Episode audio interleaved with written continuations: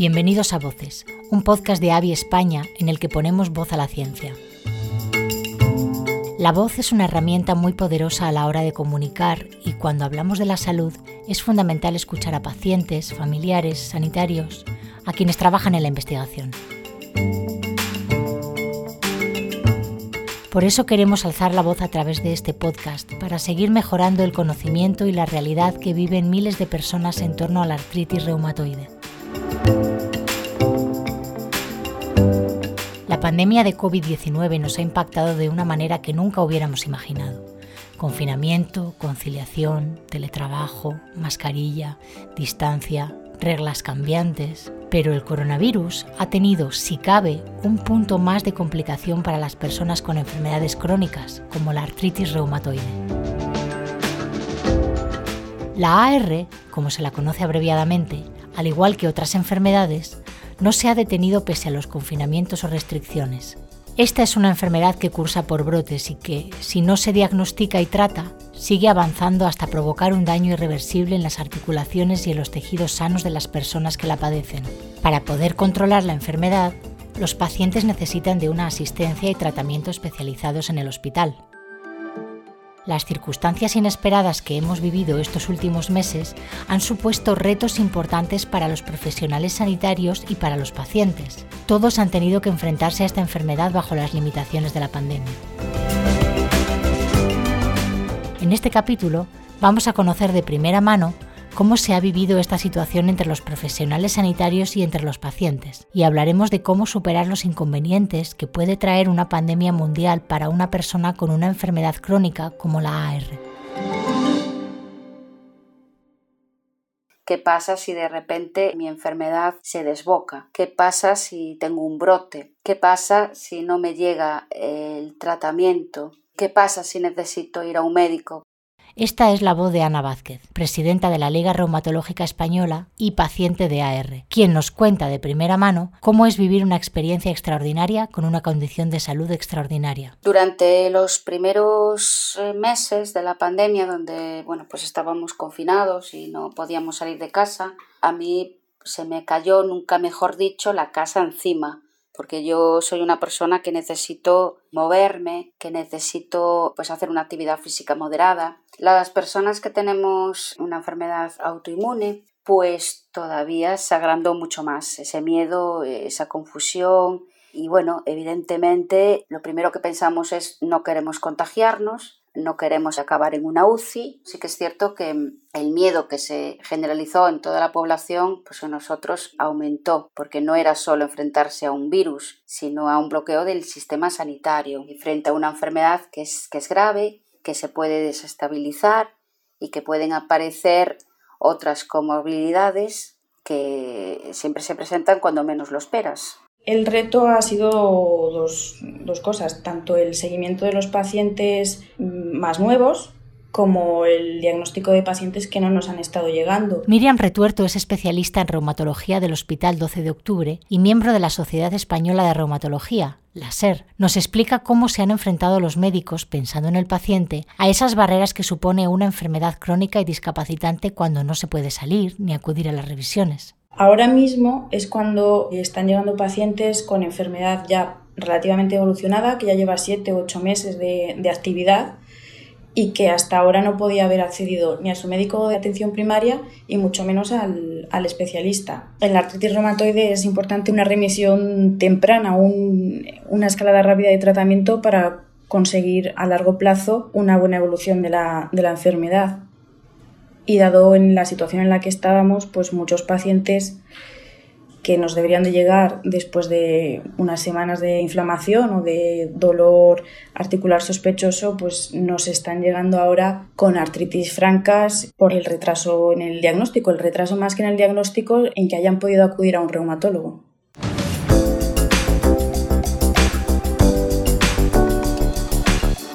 Los pacientes con artritis reumatoide encararon retos difíciles durante el confinamiento. Sedentarismo obligado, dudas, dificultades con la medicación o el reto de contactar con su médico. Situaciones que han podido superarse gracias al trabajo de las asociaciones de pacientes, las que han multiplicado esfuerzos para reconectar a los pacientes con la atención sanitaria urgente que necesitaban. y por supuesto también gracias a la implicación de los especialistas y a la paciencia de los pacientes.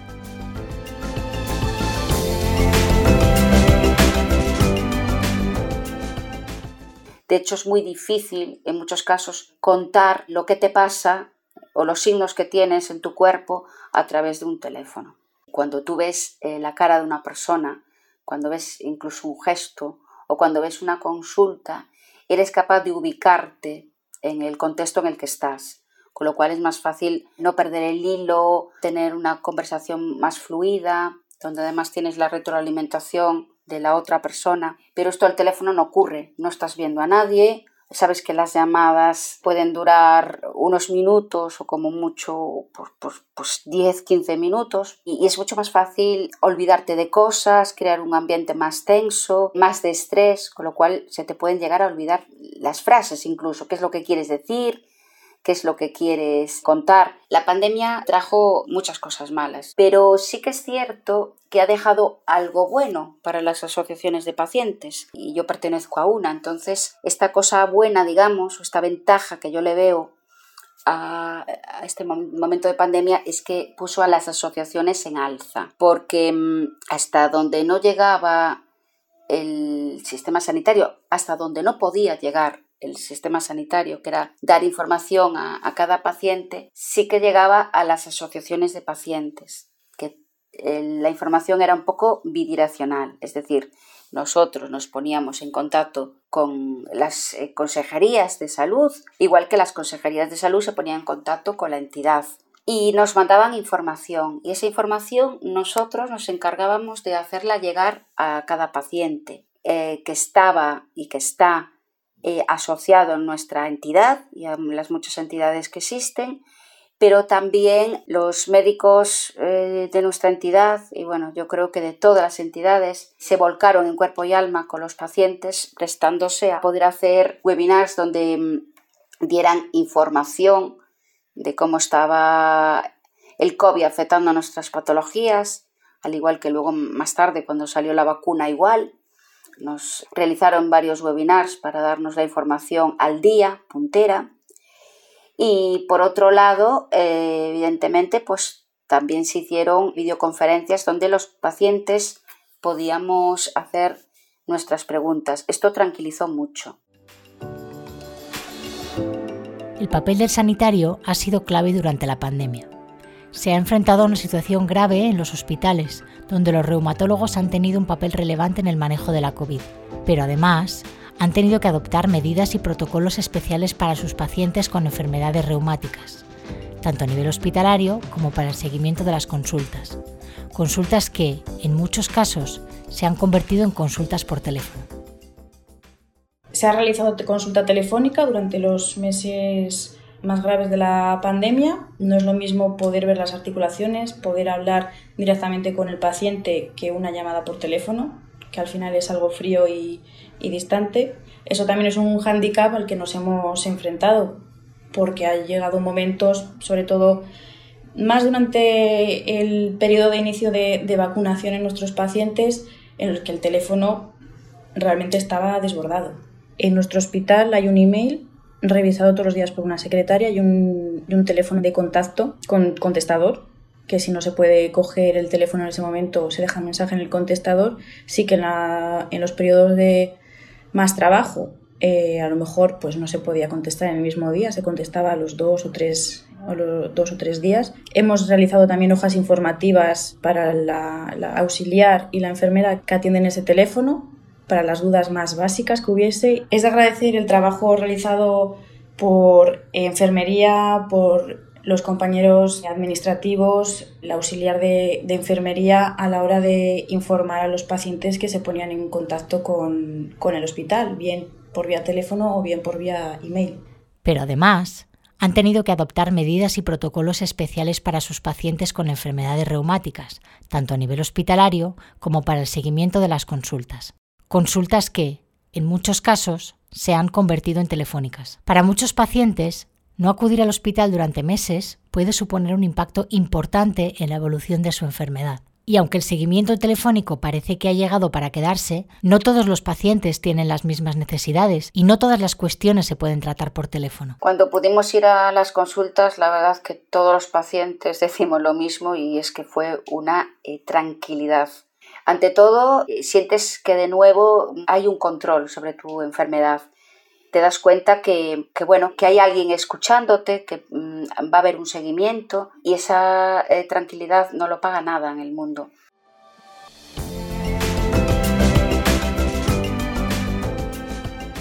La llegada de las primeras vacunas supuso un alivio en la pandemia, pero las asociaciones de pacientes han apuntado, ante las diversas actualizaciones de la estrategia de vacunación, que suponen un agravio comparativo para las personas con enfermedades autoinmunes y crónicas, como la AR.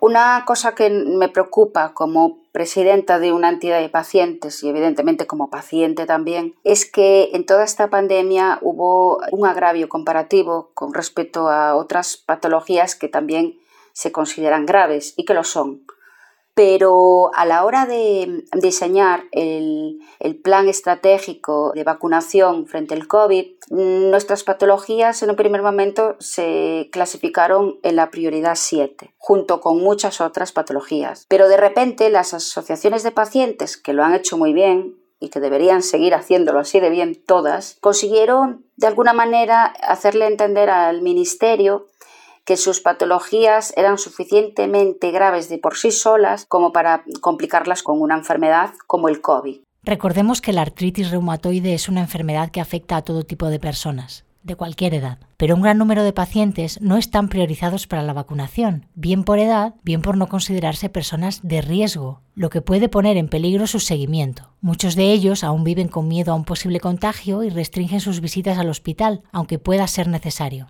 El presidente de nuestra sociedad incidió en la importancia de vacunarse con la vacuna que en ese momento estuviese disponible, que siempre era vacunarse una prioridad frente a la vacuna que, que, hubiese disponible. A pesar del buen pronóstico, la pandemia no ha terminado para los pacientes crónicos. Todavía tienen que recuperar su asistencia habitual. Todavía quedan retos por solucionar antes de poder volver al día a día que un paciente de artritis reumatoide podría considerar normal. A mí me preocupa y me preocupó y me seguirá preocupando en ocasiones la prioridad que tienen nuestras enfermedades con respecto a este tipo de, situaciones, ¿no? De, de, alarma, de pandemia, que ojalá que no se vuelva a repetir. Espero que no se vuelva a repetir ninguna pandemia en lo que me queda de vida a mí y al resto del planeta. Pero sí que es cierto que mm, a todos los pacientes con enfermedad reumática autoinmune o inmunocomprometida, nos preocupó muchísimo eh, la posición en la que quedamos con respecto a otro tipo de patologías. El reto que tenemos ahora es todos esos pacientes que han estado en actividad durante la pandemia que han hecho con el tratamiento lo que ellos consideraban mejor. Hay pacientes que han dejado el tratamiento por completo, por ejemplo, y ahora hay que volver a meterlos en remisión. Pacientes nuevos que vienen con un retraso importante a las consultas por falta de seguimiento en atención primaria por la situación y porque ahora al haber tanta mm, aumentado la lista de espera, porque ahora es cuando empiezan a llegar los pacientes a atención primaria y posteriormente nos llegan a nosotros. Entonces al final es un, un retraso de diagnóstico y de, y de tratamiento. Y en los pacientes crónicos, un retraso en complicaciones que puedan haber tenido. Quedan muchos retos por delante y muchas historias por contar. Nosotros nos despedimos aquí, pero pronto volveremos respondiendo más preguntas. No os perdáis los siguientes episodios del podcast.